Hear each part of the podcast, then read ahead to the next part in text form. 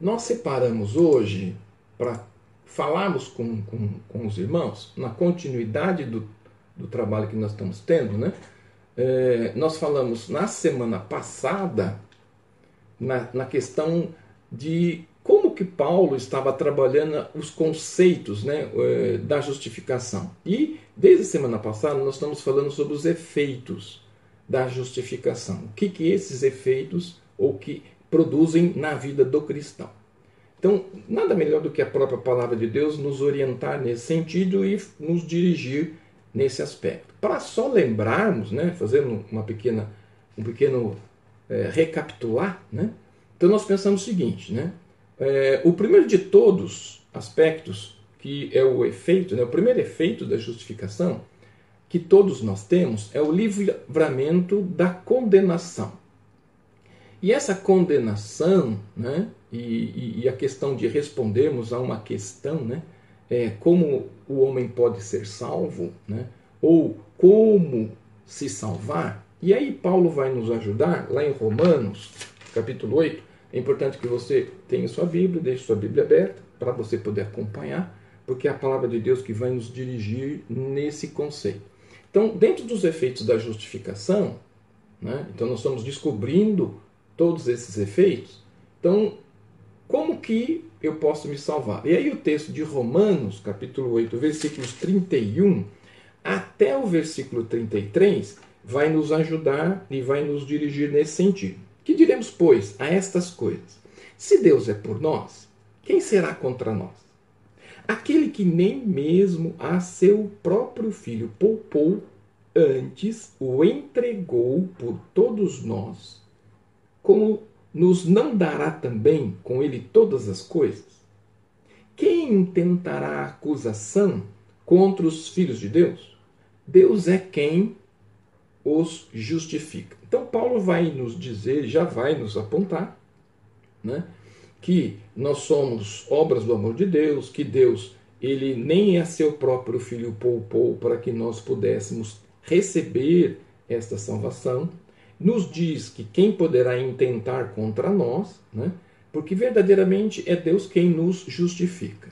Então, princípio, somos justificados, perdoados pela fé em Cristo Jesus.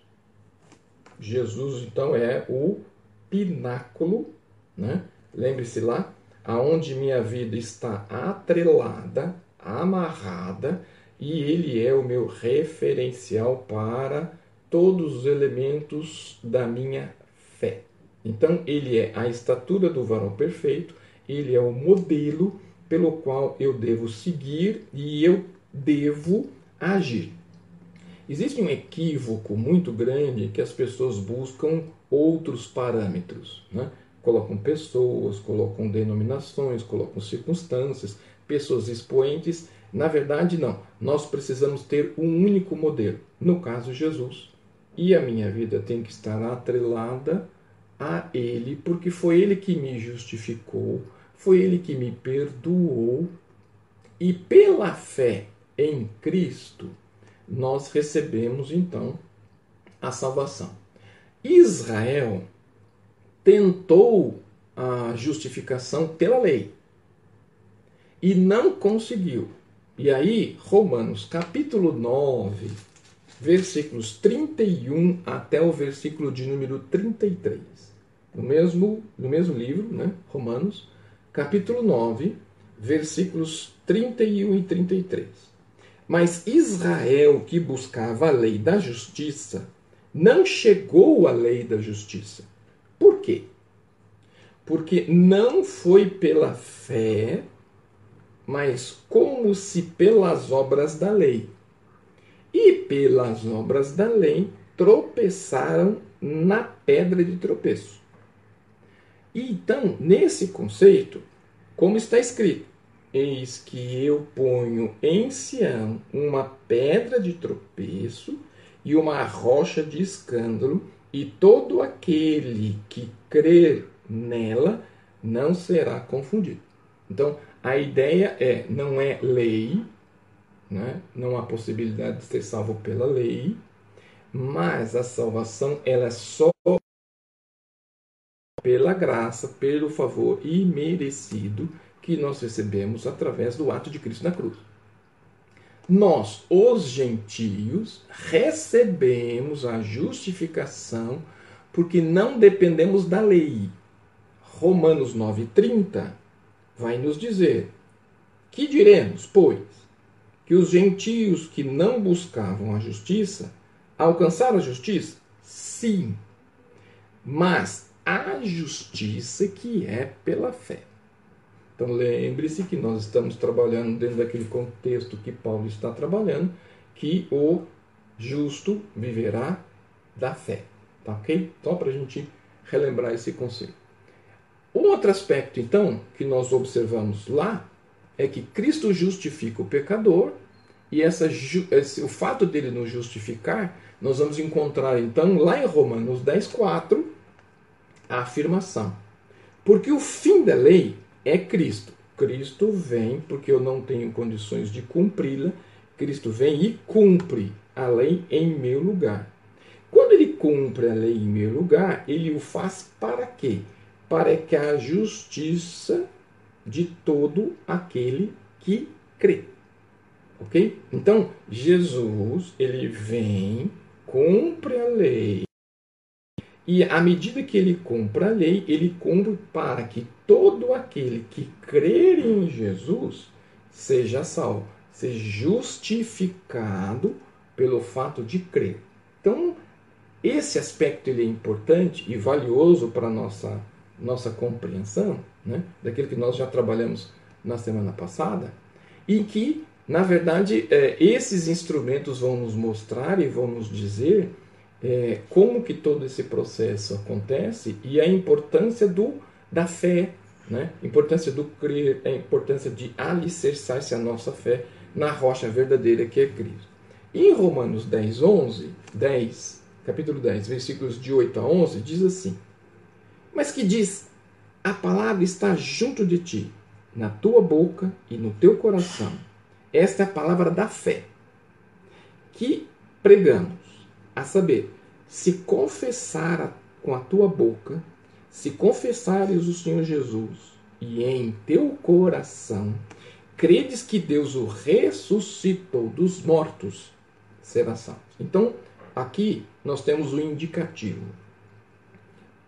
Que, que a palavra diz? A saber, se com tua boca confessares. Quem? Ao Senhor Jesus e se em teu coração credes que Deus o ressuscitou dos mortos, será salvo. Então, eu preciso crer em Jesus e eu preciso receber este Jesus pelo qual eu digo que creio. Então, eu creio em que Jesus? O Jesus que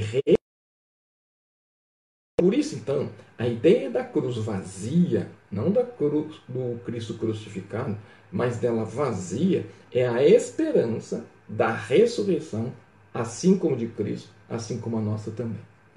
Muito bem, já feito então esse aspecto, essa introdução, daquilo que nós falamos na semana passada, nós vamos então adentrar ao estudo de hoje. Então, nós falamos que o primeiro de todos os elementos dos efeitos da justificação é livrar-nos da condenação. O segundo aspecto que nós vamos ter é que todos aqueles que são justificados, que têm os seus pecados perdoados, eles vão ter nas suas vidas, porque à medida que eu tenho Cristo, eu recebo paz. Então, o segundo elemento que nós temos na questão da justificação é que ele nos dá a paz. E aí, no título que nós adotamos hoje para o nosso estudo, saber-se perdoado por Deus traz paz infinita. Que paz é essa? Né? Então nós temos hoje uma mania de muitas pessoas se cumprimentarem dizendo a paz. Né? É, é, outras colocações sobre a questão da paz, mas verdadeiramente nós precisamos entender que paz é essa, que contexto é esse, porque essa não é paz de cumprimento. É paz de vida. E não é paz de sentimento. Porque paz de sentimento ela é inconstante. Eu tenho hoje, não tenho amanhã. Tenho agora, não tenho daqui a pouco. Mas a paz de Jesus, ela é perene, permanente, em qualquer momento da minha vida. Então, por isso que é importante nós pensarmos sobre essa questão da paz, né?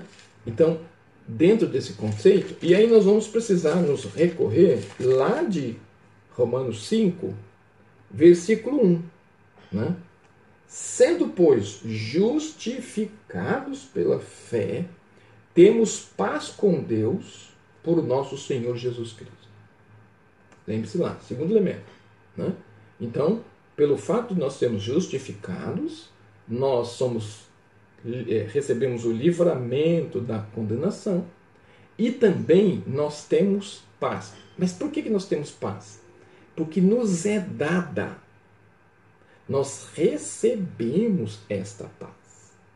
E o capítulo 5 de Romanos vai nos ajudar a entender melhor essa paz. Por quê? Por que, que nós precisamos saber que nós somos perdoados, perdoados por Deus, e esse perdão traz paz, e numa paz qualquer, é uma paz infinita. Não existe nada que pode remover do meu coração, da minha vida, essa paz. Por isso, então, paz que Deus me dá, o fato de ter Jesus no meu coração, essa paz ela não pode ser sentimento. Essa paz ela tem que ser pessoa. Então, a pessoa de Jesus na minha vida, que perdoou os meus pecados, vai me trazer paz. Dentro desse conceito, a, pessoa, a paz que Jesus me dá, a paz ela é pessoa. Todos aqueles que têm Jesus nas suas vidas têm esta paz.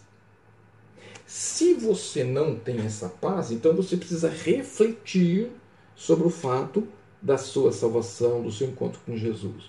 Porque não é o tempo de igreja, né? não é o tempo de ser membro de igreja, não é membresia. É esse elemento anterior, né? o, o fato de sermos livrados da condenação do pecado, e esse segundo elemento, que eu recebo paz. Paz essa que, sendo, pois, justificados, e eu sou justificado. Qual é o elemento da justificação? Pela fé. Esta fé vai me dar paz, paz com Deus. E quem me dá essa paz? O Senhor Jesus. Então, quando cremos em Cristo, Deus nos trata como se nunca tivéssemos pecado. Olha que coisa importante pelo fato de ser justificado em Cristo, pelo fato de ser livrado da condenação, pelo fato de ter a paz de Deus, o tratamento que Deus vai me dar é um tratamento de que, perdoado os meus pecados, esse tratamento vai ser como se, na verdade, eu nunca tivesse pecado. Oh, a importância disso. Até o momento da minha, da minha morte, o meu encontro com Cristo, eu sou pecador. Mas o tratamento que Deus me dá é como se não tivesse pecado. Portanto, então, esta paz é mais do que tranquilidade. E essa paz é mais do que um elemento emocional é a certeza de uma vida nova. E essa vida nova deve ser tratada de maneira diferente por Deus. E aí, nós precisamos então olharmos para Romanos 5, de 1 até o versículo de número 11, que vai ser a nossa base para entendermos esse segundo elemento que é a paz, o fato de Deus nos dar essa paz. Então vamos ler então juntos Romanos 5, versículos de 1 a 11, tá bom? Acompanhe na sua Bíblia, pode ser que a tradução seja um pouquinho diferente, mas o texto diz assim: Sendo, pois, justificados pela fé, temos paz com Deus por nosso Senhor Jesus Cristo, pelo qual também temos entrada pela fé a esta graça, na qual estamos firmes e nos gloriamos na esperança da glória de Deus. E não somente isso, mas também nos gloriamos nas tribulações, sabendo que a tribulação produz a paciência, e a paciência a experiência, e a experiência a esperança. E a esperança não traz confusão. Portanto, o amor de Deus está derramado em nosso coração pelo Espírito Santo que nos foi dado. Porque Cristo, estando nós ainda fracos, morreu a seu tempo pelos ímpios. Porque apenas alguém morrerá por um justo, pois poderá ser que pelo bom alguém ouse morrer. Mas Deus prova o seu amor para conosco, em que Cristo morreu por nós, sendo nós ainda pecadores. Logo mais, Logo, muito mais agora, sendo justificados pelo seu sangue, seremos por ele salvos da ira. Porque se, porque se nós, sendo inimigos, fomos reconciliados com Deus pela morte de seu filho, muito mais, estando já reconciliados, seremos salvos pela sua vida. E não somente isso, mas também nos gloriamos em Deus por nosso Senhor Jesus Cristo, pelo qual agora alcançamos a reconciliação. Precisamos então olhar com um pouco mais de detalhe o texto, para nós não perdermos o contexto. Desta maneira, você poder então sair da superficialidade e aprofundar naquilo que o texto está dizendo. Então vamos retomar. O efeito da justificação, paz, e essa paz com Deus e essa paz de Deus. No texto. Portanto, então, por essa razão, temos paz com Deus. Esse fato que, que nos diz? Antes de sermos justificados por Cristo, nós estávamos em guerra contra Deus, porque Deus sendo santo e eu sendo pecador, existe então um confronto entre a santidade de Deus e o fato do pecado estar em mim. O ser humano não está em uma neutralidade, ou seja, o homem está nessa circunstância em confronto direto. Mas à medida que eu sou reconciliado com Deus, essa inimizade com Ele cai por terra. Antes inimigo, antes o pecado me fazia oposição, e a partir do momento da reconciliação, então essa inimizade ele deixa de existir. Então temos aqui e agora essa paz. Essa paz que Deus me dá, essa paz com Deus, ela tira toda a hostilidade, a hostilidade ela é removida pela obra propiciatória de Cristo Jesus. Então significa que o fato de Cristo na cruz do Calvário morrer pelos meus pecados, tirar de minha vida esses pecados, ele foi propício, ele foi favorável, ele veio com esse objetivo de remover de minha vida todo o pecado, toda a, a inimizade, toda a hostilidade. E à medida que isso é removido, é pelo ato propiciatório favorável de Cristo a meu favor. Deus não está mais em guerra comigo e nem eu com ele. Então, todo aquele que não tem a justificação, não tem a salvação em Cristo, ele é inimigo de Deus. Ponto. Não tem, não tem outro aspecto para dizer. Por isso a necessidade de nós falarmos de Cristo para as pessoas que são de nossa família, de nós vivermos com integridade o Evangelho, para que essas pessoas possam saber quem é o Jesus e esse Jesus vai ser conhecido através das minhas atitudes. Não daquilo que muitas vezes eu digo, mas daquilo que faço, daquilo que eu pratico. Com esse resumo, experimentamos essa sensação de paz, essa sensação de alegria, essa sensação de tranquilidade, essa sensação de regozijo em Deus. Então, essa paz de Deus em mim vai me trazer paz, alegria, tranquilidade e regozijo. Então não é qualquer paz. E não é aquela paz assim, quando tudo está bem, quando todas as coisas estão caminhando bem, quando não tem problema algum, eu vou sentir isso. Nesse momento que nós estamos vivendo, eu sinto paz, porque ela não está condicionada com aquilo que eu vivo. Eu sinto alegre, mesmo confinado.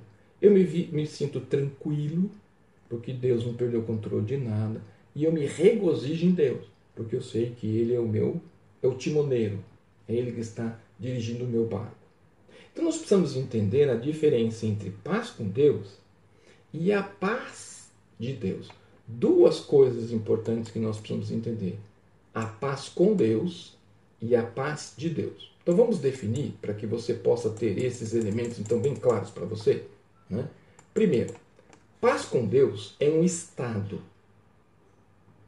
não experimentável e nos encontramos que independe do que sentimos, já pois ela é o resultado da obra salvadora de Cristo.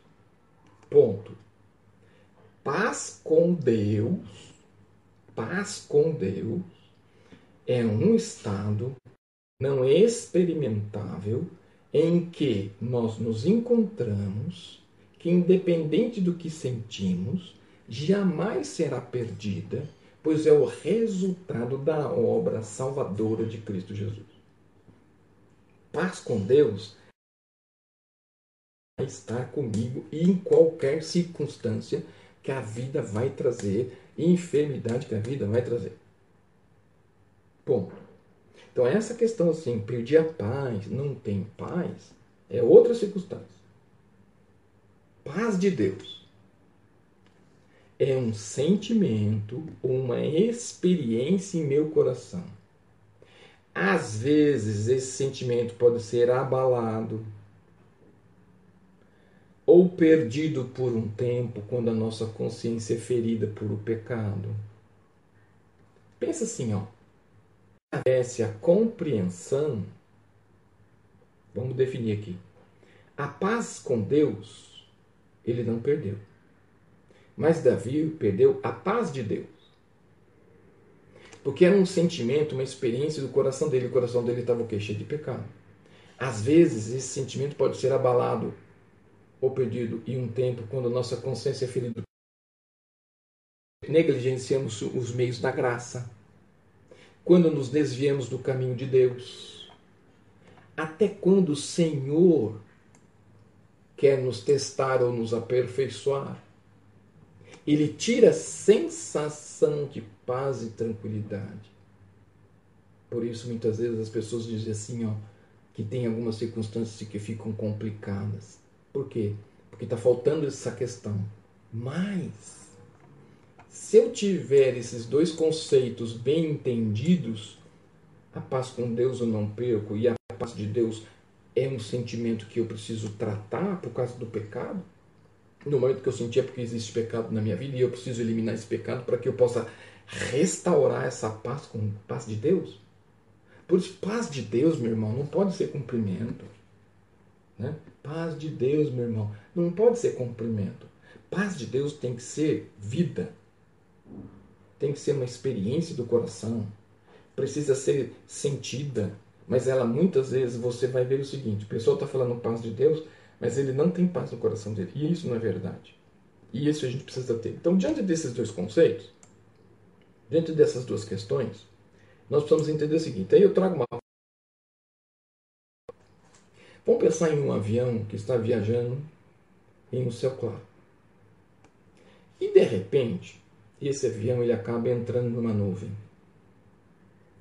E todos os sentidos vão embora Por quê? Porque agora você vai ser obrigado a pilotar este avião por instrumentos.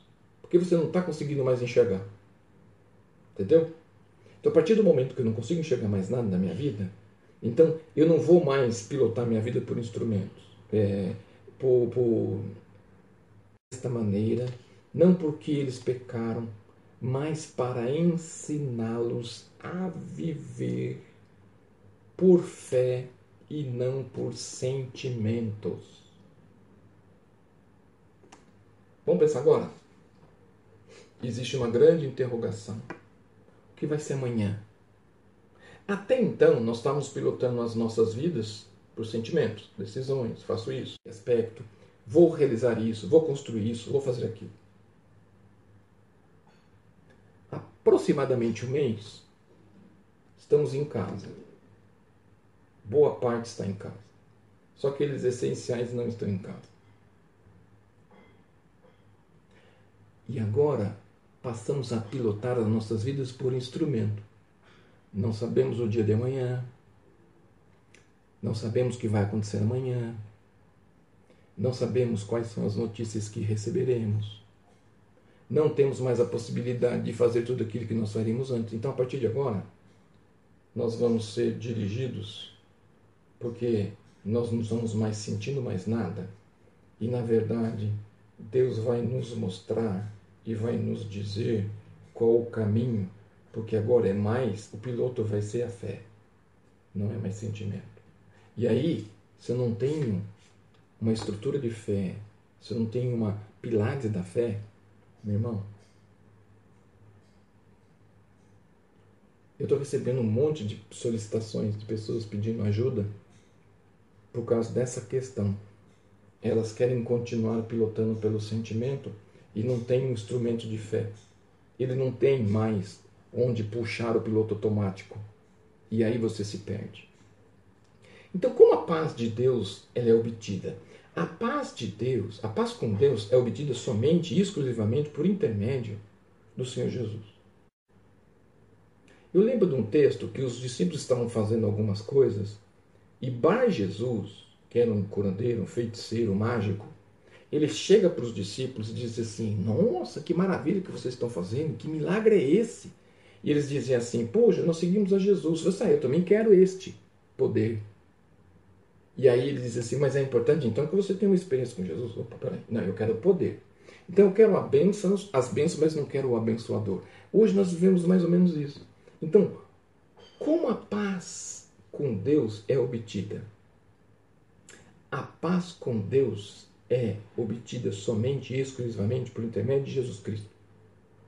Não é andando com o povo de Deus, não é frequentando uma igreja de Deus, é tendo Deus na sua vida. Esse é o conceito para que você possa ter esse instrumento para navegar em momentos de turbulência em que você não enxerga verdadeiramente para onde você está indo. Devemos tomar dois cuidados. A falsa paz do legalista e moralista. Então, o legalista tenta acalmar com consciência diante de Deus mediante o cumprimento de leis e prática de coisas boas, apontando para si o motivo de estar em paz com Deus. Então as pessoas pensam o quê? Fazendo coisas, entregando coisas, eles vão ter essa paz. E hoje nós vemos muita gente buscando prática de coisas para que eu possa ter uma paz que só Deus pode dar. E ela dá, ele dá gratuitamente, você não precisa fazer nada. Um outro aspecto, o endurecimento da consciência. São aquelas pessoas que não pensam mais no juízo de Deus, não percebem a seriedade dos seus pecados, vivem em um estado de anestesia e insensibilidade com a seriedade do pecado e da proximidade da ira de Deus. Não tendo percepção do estado em que se encontram e nem porque a ira de Deus virá sobre eles. E aí entra o povo de Deus vivendo e anunciando esses aspectos. Todos esses elementos nós observamos no versículo 1 do capítulo 5 de Romanos. Nós vamos adentrar então agora ao acesso à graça de Deus em Romanos 5:2. O texto diz assim: pelo qual também temos entrada pela fé a esta graça, na qual estamos firmes e nos gloriamos na esperança.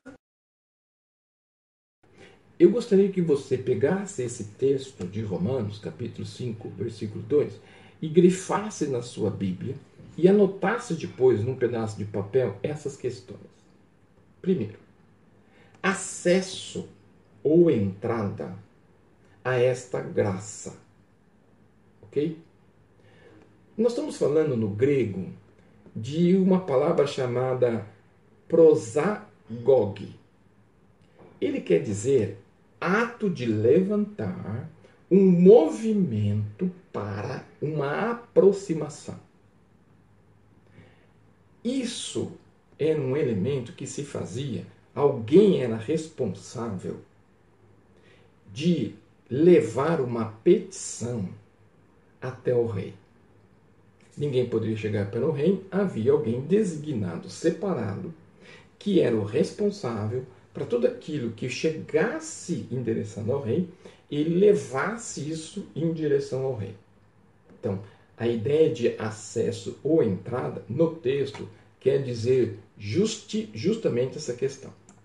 Há dois verbos aqui no texto que são usados e aqui estão relacionados à graça, denotando, respectivamente, o fato de ter entrado e a nossa permanência nela. São duas coisas diferentes. Eu posso entrar e não permanecer. Mas o texto está dizendo que há dois termos para justificar que nós entramos e justificar a permanência. Então, o primeiro é esse, esse acesso que é obtido a essa graça vai nos mostrar o seguinte, né? que a melhor tradução que nós podemos encontrar desse aspecto é a ideia de acesso, que poderia sugerir que nós tomamos a iniciativa de entrar, ok? Certo? Não seria essa a questão. Então, é, o fato de sermos introduzidos, né? esse é o conceito, introdução, fomos introduzidos. À medida que nós fomos introduzidos, pois reconhece a nossa incapacidade de entrar e, portanto, a necessidade de alguém nos conduzir. Então eu tenho acesso, eu tenho um acesso de lugar restrito. Esse lugar restrito alguém teria que me introduzir, havia necessidade de que alguém sabia ao cenário de Deus a fim de adorar. Ou se alguém é introduzido na Câmara de audiência de um rei. Então, aqui nós temos duas possibilidades de conceito. Alguém que foi introduzido no santuário de Deus a fim de adorar, ou alguém que foi introduzido na Câmara de Audiência de um rei para ser apresentado a ele. A segunda expressão verbal ela está um pouco mais ligada ao, contexto seguinte. Então, assim, ó, essa segunda expressão verbal, e agora estamos firmes na graça. Isto é, Nessa graça a qual obtivemos acesso ou fomos introduzidos, isso só foi possível mediante o fato de sermos salvos. O salvo é justificado e o fato dele ser justificado, ele desfruta de uma bênção muito mais grande simples aproximação periódica de Deus. Ou uma audiência ocasional com o rei.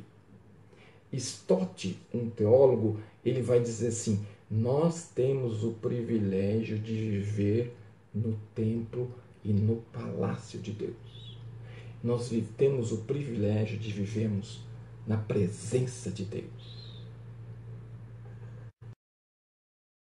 Senhor Jesus nos introduziu, nos deu a verdade não nos deu um acesso, mas na verdade nos deu uma bênção grandiosa de que essa aproximação de Deus ela não é periódica, essa aproximação de Deus não é uma audiência ocasional, mas nós temos o privilégio de viver na presença de Deus.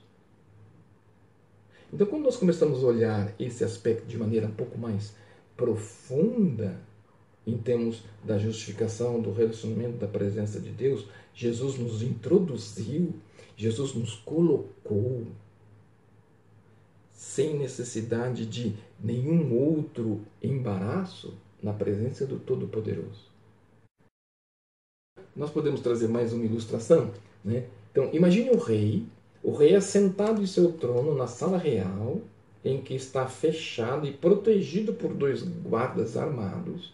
Você não tem direito, você não tem mérito você não tem poder para acessar esta sala a não ser que um introdutor, um assessor lhe abra as portas, o introduzindo até a presença do rei. E é isso que Jesus fez. Tudo isso na cruz do Calvário.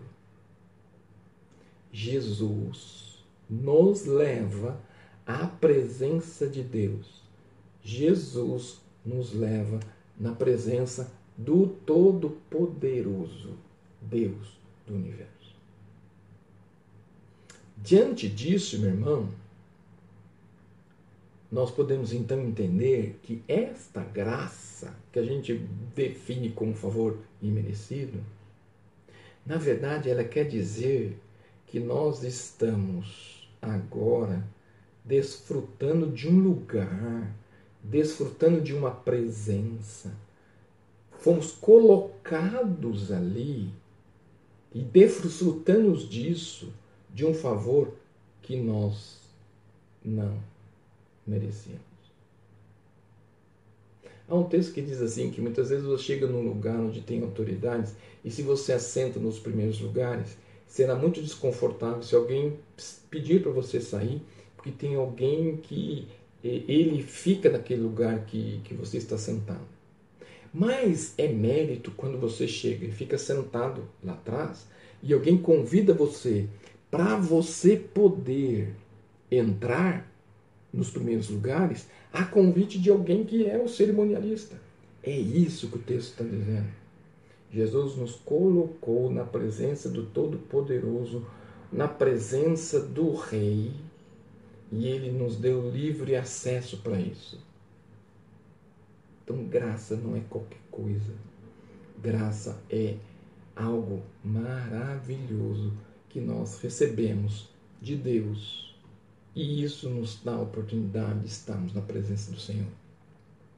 Diante disso, graça então, um favor que recebemos gratuitamente, imerecidamente, de Deus assim como o seu amor incondicional e espontâneo, do qual nós não somos dignos. Deus me ama, mas eu não sou digno do seu amor. Aqui nós podemos tratar então da qualidade, ó, aí nós vamos entrar no, nos atributos de Deus. Então aqui nós podemos dizer da qualidade de um Deus bondoso, em que nos mostra a sua esfera de graça a esfera da graça de Deus, essa esfera da graça de Deus nos trouxe, ele nos trouxe para essa graça e nos deu uma posição privilegiada que ele nos concedeu a nos aceitar. Ele nos aceitou. E o fato de sermos aceitos por ele, ele nos, nos coloca mais próximos. É como se você fosse em algum lugar e você tivesse um, um, um local que você pudesse ter toda a visão daquele ambiente de maneira espetacular.